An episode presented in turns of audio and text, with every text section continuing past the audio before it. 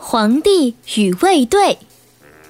从前，德国有个皇帝，他有一支巨人卫队。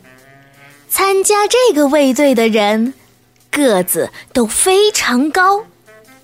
另外，他又定了一个严格的规定：不会讲德语的人，不能进入巨人卫队。上哪儿去找这么多会讲德语的巨人呢？可让军官们犯难了。他们只好挑一些个子足够高、不会说德语的人，教他们几句简单的德语，来应付皇帝的提问。因为皇帝有一个习惯。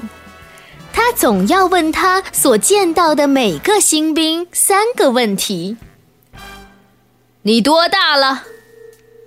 你来这个卫队多久了？这里的伙食和其他条件都还好吗？军官就只教了新兵怎么用德语回答这三个问题。一天。皇帝和一个新卫士谈话。这次他把三个问题的顺序颠倒了一下。他首先问道：“你来我这个部队多久了呀？”